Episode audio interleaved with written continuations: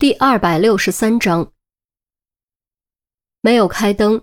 钟离和于西来到副卧书房，于西掏出手机，打开手电筒，从书架上将那本《三国演义》抽了出来。钟离接过，随手翻了几页，果然找到了一张夹在其中的彩票。再翻几页，还有；再往下翻，还有。索性将书侧过来，像多米诺骨牌那样翻过去，任由里面的彩票如秋叶般哗啦啦自己飞出来。眨眼间，彩票就落了满地，少说也有五十张以上。快，都捡起来，按照日期排序。钟离说着，跪在地上开始捡。于西一边跟着捡，一边说：“你怎么知道彩票在书里不是按照时间顺序排好的？”钟离的动作顿时一僵，表情变得尴尬无比。你不知道，不知道你就撒出来，万一就是排好序的呢？于西瞪大了眼睛，难以相信钟离竟然会干出如此蠢事。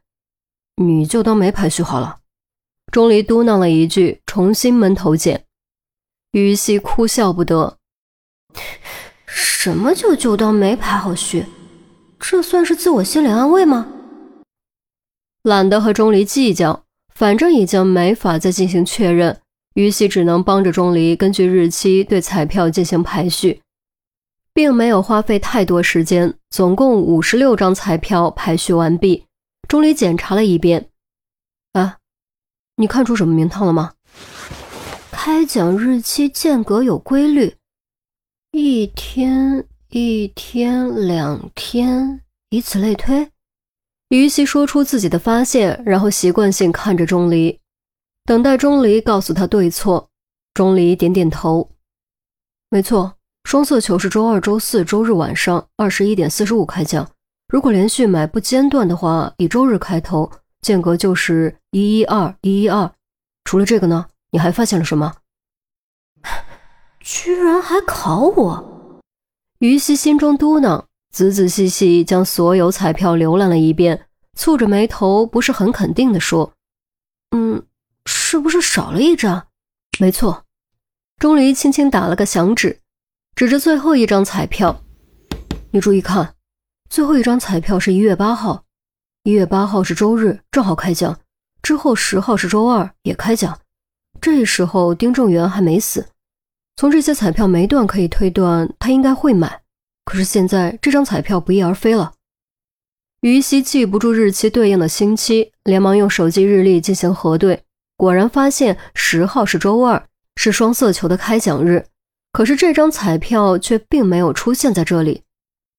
难道说少的这张彩票真的价值几百万？于西还是感觉有些不敢置信，毕竟彩票中奖这种事概率真的太低太低了，他这辈子都不指望自己能中奖。所以也从来不去尝试，至少可以说明极有可能。你还记不记得我们在常经理的办公室看到了什么？这次于西实在想不出来，当时他的注意力全集中在和常经理的谈话上，并没有注意别的东西。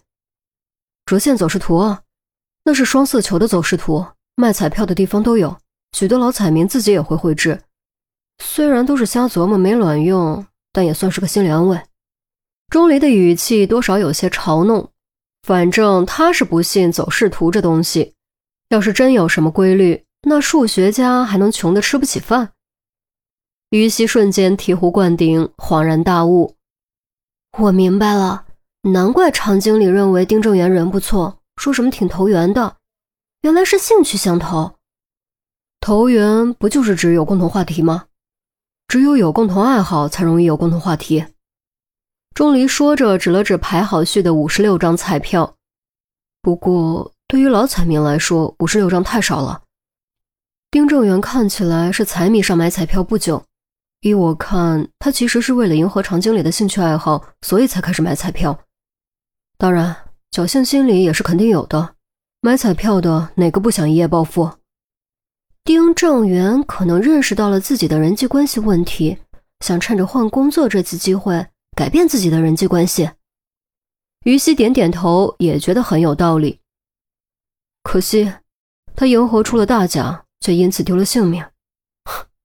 等等，丁正元和常经理是票友，如果丁正元真的中了大奖，难道不应该是常经理更容易得到消息吗？就算要谋财害命，也应该是常经理，没道理是老王啊！于西突然又觉得不对劲，推理结果反而和老王越差越远了。谁料钟离却摇了摇头，竖起一根手指：“你的推理没错，但常经理没有作案条件，他没机会在丁正元的贴身衣物上下毒。常经理没有，难道老王就有？对他有。”钟离的语气异常肯定，已经近乎于下结论：“他有？怎么可能？难道他能穿墙不成？”于西愕然不解。丁正元是十二号晚上在火锅城毒发，在其体内没有检验出酒精成分，也就是说那天他没喝酒。既然没喝酒，老王就不可能趁着酒醉往贴身衣物上下毒，所以下毒的地点只可能是在家里。他不能穿墙，但毒药呢？你跟我来。钟离神秘一笑，拉着于西离开副卧书房，轻手轻脚朝阳台走去。阳台的窗户已经关了，房间温度有所回升。钟离还是没有开灯，指着刚才透风的窗户说：“这些楼的设计，阳台部分是突出去的。同一层同一单元，两户人家的阳台相隔只有不到一米，侧面有窗，正好相互对着。如果不安防盗窗，甚至可以直接跨过来。两边都有防盗窗，老王过不来吧？”于西早就注意到了这一点。所以压根儿没往这方面想，我没说他能过来，他也根本不需要过来。钟离走到窗边，在窗户上反复轻轻的推，十几次之后，卡把手的纸片居然掉了下来。本来就很松的把手应声滑落，窗户在冷气流的作用下自动敞开，就跟被鬼推着似的。